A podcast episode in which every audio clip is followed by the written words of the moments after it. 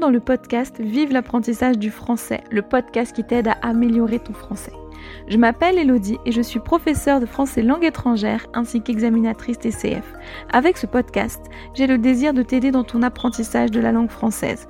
Au travers d'activités, d'explications et autres informations, je chercherai à te faire progresser dans la langue de Molière et ce, sans oublier de te faire découvrir la culture française et francophone.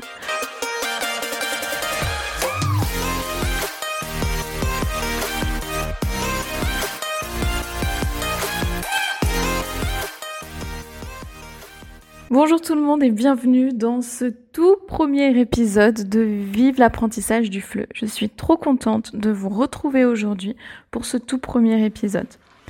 Et donc dans ce premier épisode de, de podcast, j'avais envie de vous parler de l'apprentissage des langues. Donc en fait, de pourquoi apprendre des langues étrangères et pourquoi apprendre le français. Voilà, donc ce premier podcast, ça va être plutôt quelque chose de général et ensuite, dans les podcasts suivants, comme je vous l'ai expliqué dans l'introduction, hein, on fera euh, des petites explications de, grammaire, de vocabulaire, euh, je vous présenterai aussi la culture francophone, etc. Mais donc, le sujet du jour, pourquoi apprendre des langues étrangères et pourquoi apprendre le français? D'ailleurs, n'hésitez pas hein, à me dire, vous, euh, pourquoi est-ce que vous apprenez le français et même des langues étrangères en général. Alors, vous pouvez me le dire sur Instagram, sur Facebook, donc n'hésitez pas.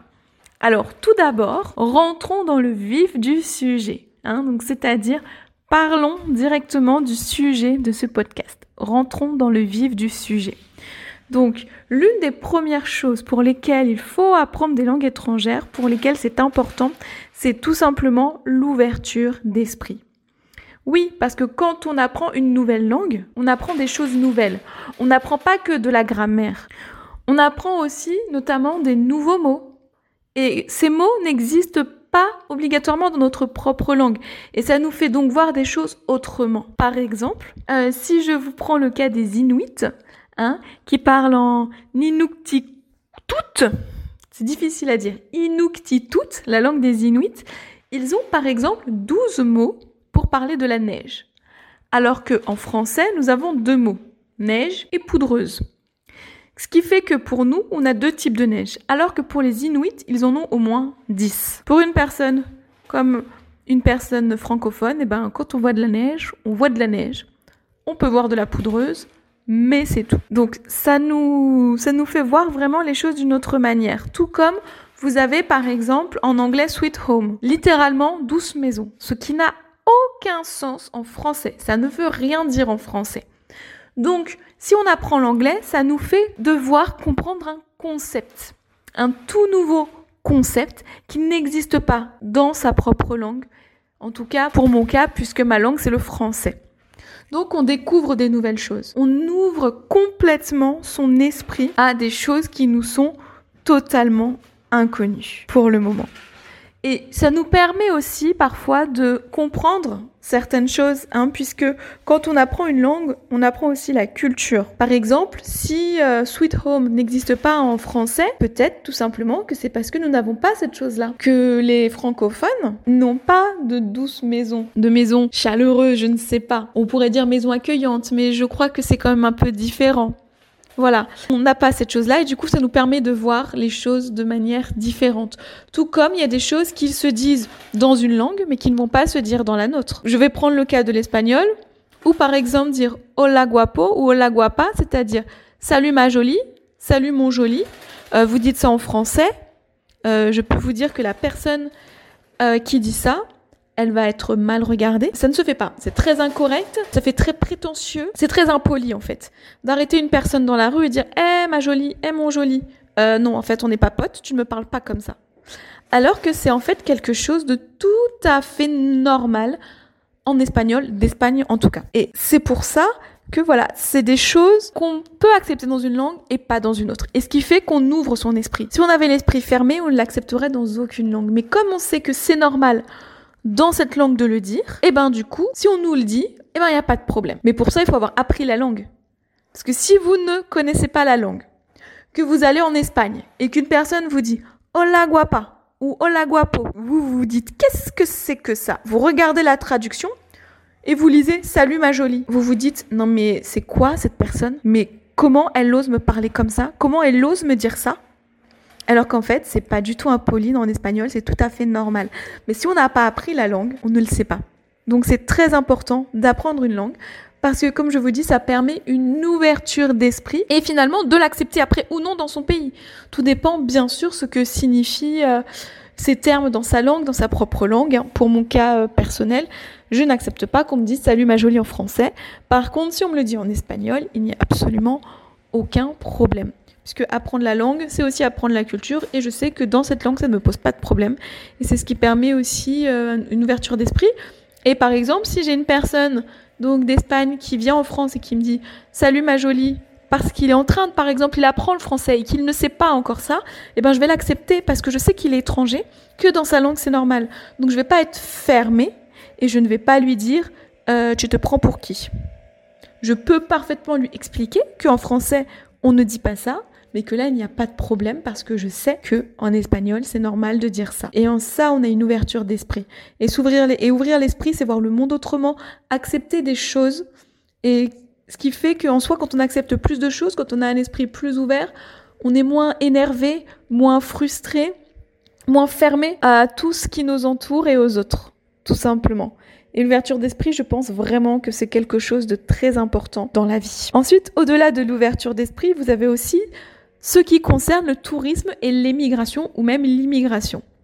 Ça va avec en fait le fait d'apprendre une nouvelle langue et d'apprendre de nouveaux mots. Si je reprends l'exemple de euh, en espagnol de dire salut ma jolie qui est parfaitement normal et qu'on va en Espagne et qu'on nous le dit, si on ne le sait pas, encore une fois, on va être offusqué, un offusqué, c'est-à-dire dérangé, on va presque se sentir insulté alors qu'en fait non, c'est tout à fait normal de le, de le faire. Voilà, pour faire une généralité donc de la culture, le tourisme, etc. Mais autre chose aussi qui est importante, parce que quand on apprend une langue, on apprend aussi donc la culture du pays. Hein, clairement, ça va ensemble. Culturellement, dire salut ma jolie, c'est normal en Espagne, c'est pas normal euh, en France, par exemple. Maintenant, il y a d'autres choses qui vont avec la culture. Et ce sont des choses qu'on apprend avec un cours de langue. Comme par exemple, je vais prendre l'exemple du bus où en France, par exemple, on ne fait pas la queue pour monter dans le bus. Hein. Faire la queue, attendre les uns derrière les autres pour rentrer dans le bus. Le premier arrivé à l'arrêt de bus est le premier à monter. En France, non. Le bus arrive, tout le monde se met en paquet. Il n'y a pas du tout de file d'attente ou de queue.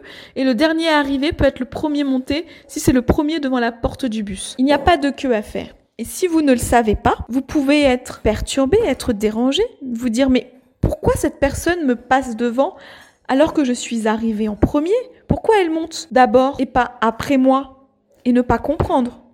Tout comme vous pouvez faire l'erreur d'aller dans un pays où on fait la queue pour rentrer dans le bus et ne pas faire la queue. Ça m'est arrivé personnellement euh, en Espagne justement. Je n'avais pas encore vu ni appris qu'il fallait faire la queue pour monter dans le bus en Espagne. Et je voyais les gens me regarder bizarrement, mais je ne comprenais pas pourquoi, jusqu'à ce qu'on en parle en classe.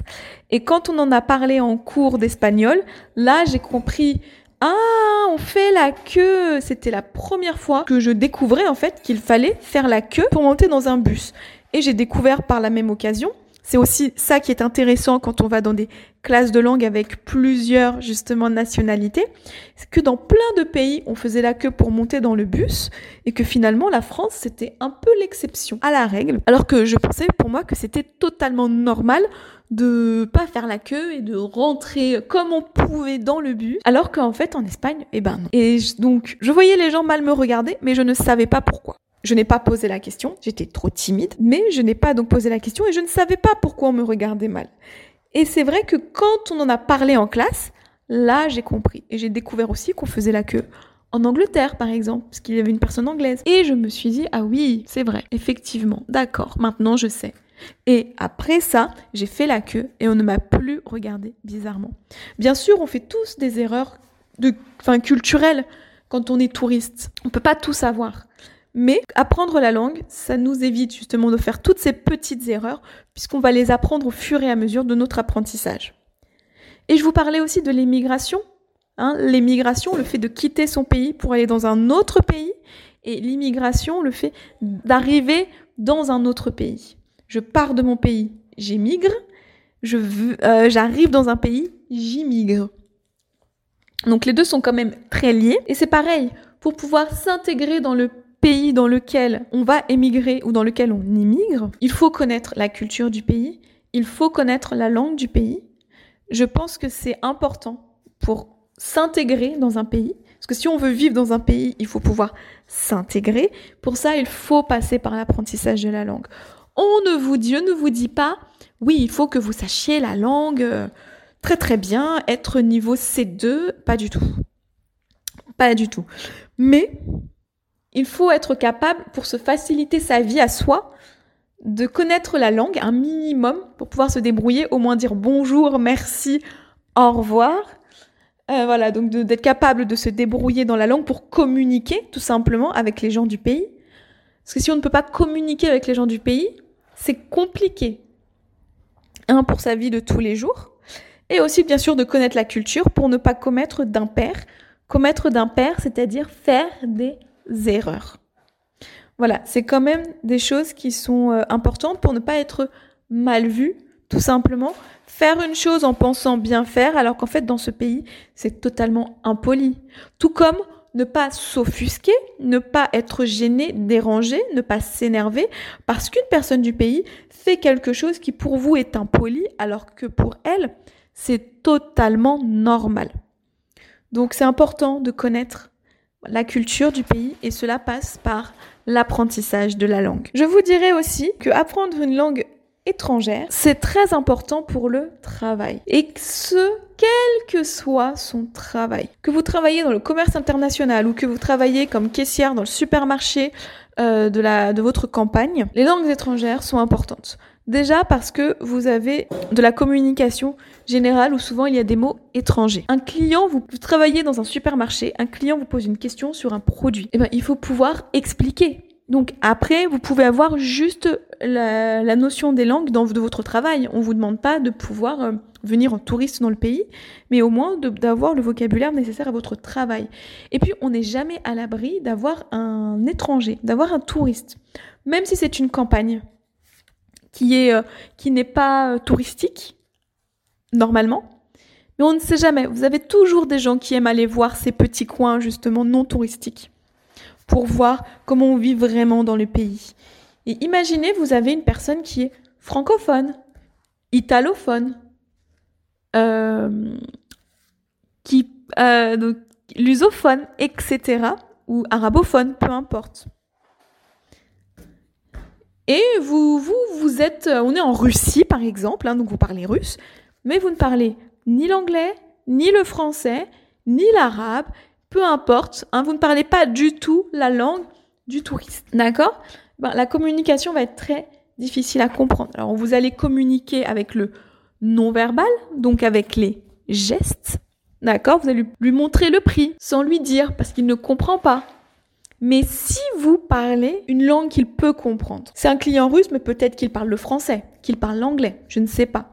Et que vous, ben, vous avez une langue commune. Pareil, vous parlez peut-être le français ou l'anglais, même si le pays, ce n'est ni la France, ni, ni un pays, si le pays n'est ni francophone, ni anglophone par exemple, mais vous trouvez une langue commune, le touriste sera ravi. Et vous pouvez être presque sûr que s'il doit refaire des courses, il reviendra dans votre magasin parce qu'il était content de pouvoir parler tranquillement. Si il a du mal à parler partout où il va, mais que là, il se rend compte qu'il peut communiquer, pour lui, ça va juste être génial. Je vais vous raconter encore une petite anecdote personnelle.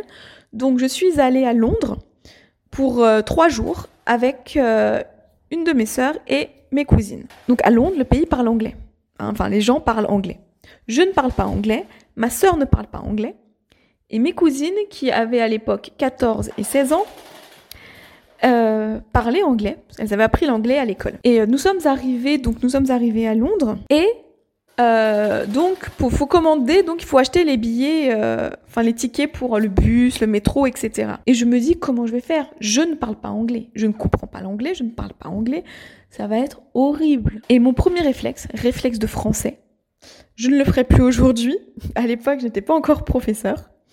Vous parlez français J'ai demandé à la personne. Il m'a dit non. Mais en soi, je n'ai pas à poser la question puisque c'est moi qui viens dans le pays étranger. Donc, c'était à moi de me faciliter les échanges en en apprenant un minimum la langue. Mais s'il avait parlé anglais, s'il avait parlé français, pardon, j'aurais été mais tellement contente, tellement heureuse de me dire je peux communiquer. Et si je devais racheter un billet, j'aurais cherché cette personne parce que je me serais dit avec lui je vais pouvoir parler. Et ben non. Donc ensuite nous sommes arrivés à l'hôtel et à l'hôtel la personne était française, elle parlait français. Et là, j'étais en joie, j'étais tellement contente de me dire que je pouvais communiquer facilement avec quelqu'un. Et sinon, pendant la suite de nos trois jours, c'est ma cousine de 14 ans qui faisait la conversation parce qu'elle parlait anglais et le comprenait. Autre petite anecdote, toujours à Londres, nous sommes allés euh, dans un restaurant et nous parlions avec ma cousine, donc en français, et on s'est mis aussi à parler d'espagnol. Et la personne nous dit, mais on peut parler en espagnol si vous voulez. Et là, j'étais aussi super contente. Je ne suis pas hispanophone d'origine, mais je parle, je parle un peu l'espagnol et je le comprends aussi. Et pareil, j'étais super contente de me dire que, en tant que touriste, je pouvais parler, communiquer avec quelqu'un alors que je ne connaissais pas la langue du pays. Donc, c'est vraiment en ça que le travail, enfin que l'apprentissage d'une langue étrangère pour le travail est important. Parce que dans des endroits où on ne s'y attend peut-être pas, le fait de parler une langue étrangère peut fidéliser un client, peut être un vrai plus dans notre travail. C'est bien sûr évident quand on parle de commerce international, mais ça l'est effectivement beaucoup moins si on parle d'un travail comme caissière par exemple, ou institutrice, vous êtes institutrice dans une école, en théorie tous vos élèves parlent votre langue, vous parlez la même langue. Voilà, il y a plein de travail comme ça où même si vous êtes éboueur, que vous ramassez les poubelles de votre ville, en théorie, vous vous dites, bah, j'ai pas besoin. Mais détrompez-vous. On ne sait jamais et c'est toujours un plus. Ça vous ouvre votre esprit, ça vous ouvre des possibilités de travail et ça vous permet de faciliter votre voyage. Ensuite, vous avez donc, en quatrième point, je vous ai mis le développement de la créativité. Parce qu'on a vu que c'était ouvrir son esprit. Et si on ouvre son esprit en apprenant une langue, forcément on ouvre toutes les possibilités dans notre créativité. Des choses auxquelles on ne pensait pas forcément, eh ben, viennent à nous. Parce que grâce à l'apprentissage, grâce à l'apprentissage d'une nouvelle langue, on voit les choses autrement. Et donc forcément, notre esprit voit autrement et notre créativité s'agrandit. Voilà, c'est aussi simple que ça. Je ne vais pas faire un long discours sur le développement de la créativité, mais voilà, apprendre une langue permet vraiment de développer sa créativité puisqu'on s'ouvre au monde, tout simplement. Et aussi, il paraît que ce serait très bon pour notre santé. Alors je ne retrouve pas l'article. Si je le retrouve, je vous, le mettrai dans les notes de l'épisode. Mais au moment où j'enregistre cet épisode, je n'ai plus l'article. Mais il paraîtrait qu'apprendre une nouvelle langue diminuerait les risques de sénilité. Alors la sénilité, c'est le fait de perdre la mémoire. Et on peut perdre la mémoire jusqu'à avoir Alzheimer, par exemple. La maladie d'Alzheimer, où on perd la mémoire, mais en plus, euh, il y a un problème dans le cerveau et on ne peut pas en guérir. Malheureusement, on meurt, on décède de la maladie d'Alzheimer. Et donc, apprendre une nouvelle langue, ça permettrait d'éviter les maladies qui font qu'on a des problèmes de mémoire et voilà, des problèmes au cerveau liés à la mémoire. Alors, ça évite, ça ne veut pas dire que si vous apprenez une nouvelle langue, attention, vous êtes sûr de ne pas avoir de problème. Non, je n'ai pas dit ça. Hein Mais écoutez, pourquoi pas Il faut, il faut essayer. Au pire, on développera notre créativité. Dans notre travail, on aura du plus on pourra être des touristes tranquilles, sans complications, et aussi on ouvrira notre esprit. Donc c'est déjà pas mal. Et si en plus, bonus, cerise sur le gâteau, ça nous aide à garder notre cerveau en bonne santé, eh ben moi je dis autant en profiter. Donc ça c'était pour la partie pourquoi apprendre des langues étrangères d'une manière générale. Mais maintenant, je vais vous expliquer pourquoi apprendre le français, tout simplement. Alors déjà, il faut savoir que la langue française est parlée par environ 300 millions de personnes. Alors le chiffre c'est énorme, mais bon nous sommes 7 milliards de personnes sur la planète, très clairement, mais c'est quand même important. Et surtout c'est la cinquième langue la plus parlée dans le monde. Donc en premier vous avez l'anglais, en deuxième le mandarin, en troisième l'hindi, en quatrième l'espagnol. Mais le français, c'est surtout la deuxième langue la plus apprise à l'école, après l'anglais bien sûr. Et vous avez donc 50 millions de personnes qui apprennent la langue française à l'école. Donc c'est vraiment une langue qui est très importante. Mais surtout, au-delà de son importance, c'est la seule langue avec l'anglais qui est parlée sur les cinq continents. Hein, je vous rappelle, les cinq continents, vous avez l'Afrique, l'Amérique, l'Europe, l'Asie et l'Océanie. Donc c'est vraiment la seule langue. En Europe, c'est évident, hein, on parle français en France, en Suisse, en Belgique par exemple. En Amérique, le français est parlé au Canada, hein, dans la partie du Québec. Hein, le Québec est francophone. En Haïti, mais vous le retrouvez aussi dans un État des États-Unis, en Louisiane. Voilà, en Louisiane, ils ont une grosse communauté francophone. En Océanie, vous avez le Vanuatu. Alors l'Océanie, c'est euh, le continent vous avez l'Australie, la Nouvelle-Zélande notamment, et vous avez aussi le Vanuatu, et le Vanuatu est francophone. Après, vous avez l'Afrique aussi, hein, l'Afrique, euh, avec le Cameroun, le Sénégal, la Côte d'Ivoire, etc. Et en Asie, on retrouve le Liban. Donc, vous avez vraiment le français qui est parlé sur tous les continents. Donc, si vous avez envie d'aller sur tous les continents et pratiquer votre français, vous pouvez le faire sans problème. Ensuite, le français, c'est la langue de la culture. Enfin, ça a cette réputation. C'est connu pour être la langue de la culture, notamment à travers sa littérature, à travers son cinéma, à travers ses arts, tout simplement. Hein.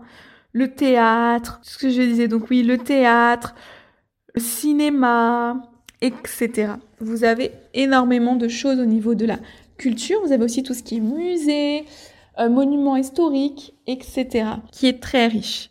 Sans oublier aussi la gastronomie et la mode. Ça fait partie de la culture. C'est vrai que c'est quand même important d'avoir euh, bah, les bons mots pour parler de gastronomie et de culture. Et euh, bien sûr, hein, vous avez tout ça qui est traduit, mais, mais c'est quand même, on ressent plus les choses. Vous pouvez, par exemple, voir un film au cinéma ou lire un livre traduit du français dans votre langue. Mais la version traduite ne sera jamais exactement la même que la version originale, puisque nous l'avons vu précédemment. Il y a des tas de mots, des tas d'expressions, des tas de concepts qui existent dans une langue et pas dans une autre. Et le français n'est pas exception.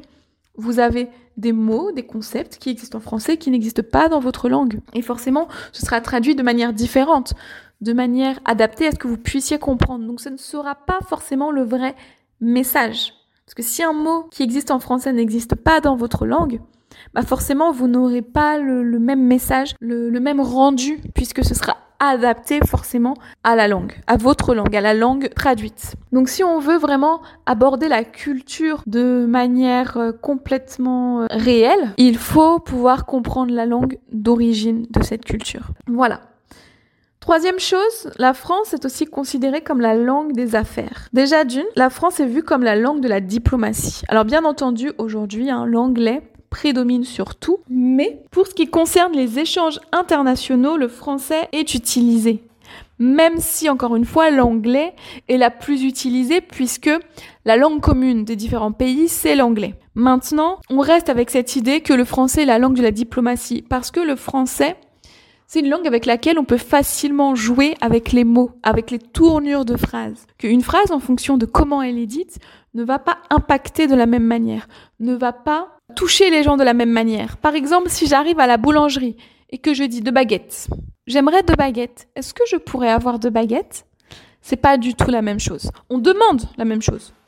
Le but, c'est que la boulangère ou le boulanger vous donne ses baguettes. Mais la manière de le demander n'aura pas le même impact. Et c'est en ça que, en fait, le français est vraiment une langue de diplomatie. En plus, ça va avec la culture du pays. La France est connue pour être le pays des droits de l'homme. Donc voilà, ça va, ça va vraiment ensemble. Plus la, culture, plus la langue, fait que euh, c'est vraiment une langue de diplomatie.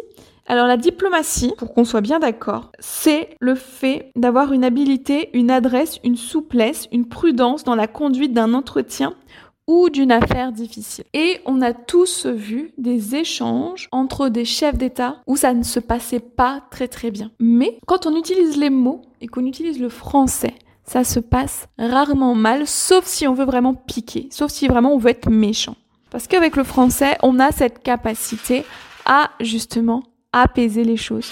Puisqu'on a plein de mots différents, beaucoup de synonymes, ce qui souvent d'ailleurs perturbe les étudiants. On a beaucoup de synonymes pour dire un peu tout ce qu'on veut. Alors bien sûr, il n'y a pas qu'en français qu'on peut jouer avec les mots et jouer avec la langue, mais la langue française est particulièrement faite pour ça. Voilà. Donc c'était le dernier point pour lequel est-ce qu'il faut apprendre le français, sans oublier une chose, juste parce que le français c'est cool. Le français c'est top, le français c'est classe. Le français est une langue difficile. Donc si on apprend le français et qu'on arrive à le parler, on est juste fier de nous. Et voilà, et apprendre le français, c'est juste aussi faire une chose par plaisir, tout simplement. Vous dites-moi, pourquoi est-ce que vous apprenez le français? Est-ce que c'est par nécessité, par plaisir, les deux? Euh, Peu importe en fait vos raisons. J'ai hâte euh, de découvrir ça. Donc euh, je ferai une story sur Instagram et sur Facebook justement pour que vous puissiez me répondre et je mettrai un post aussi dans lequel il ne faudra pas hésiter à me dire en commentaire pourquoi est-ce que vous apprenez le français. Et surtout, n'hésitez pas non plus à me contacter en privé sur Instagram, sur Facebook via Messenger, même par mail. Hein. je vous mets mes deux mails de contact euh, dans les notes de l'épisode, un contact vive-les-langues.com ou podcast vive-les-langues.com. Euh, voilà, j'aurai vos messages. C'est moi qui les lis, c'est moi qui y réponds. Voilà, donc j'ai vraiment hâte d'avoir vos retours. J'espère que ce podcast vous aura plu. Donc c'est le premier.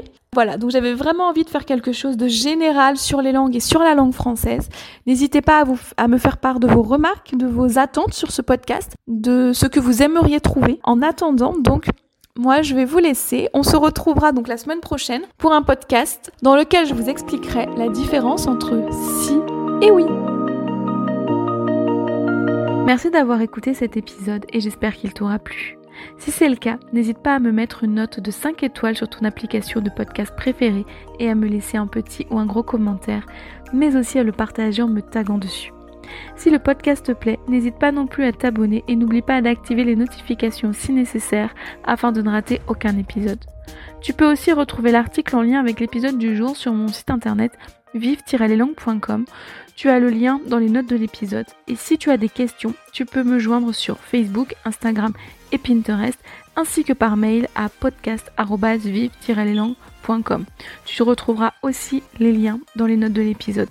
Enfin, si un e-book te donnant 30 idées d'outils pour t'aider dans ton apprentissage du français t'intéresse, tu peux cliquer sur le lien dans les notes de l'épisode pour le recevoir. Je te souhaite une bonne journée, une excellente semaine et te dis à la semaine prochaine pour un tout nouvel épisode. A bientôt sur Vive l'apprentissage du français.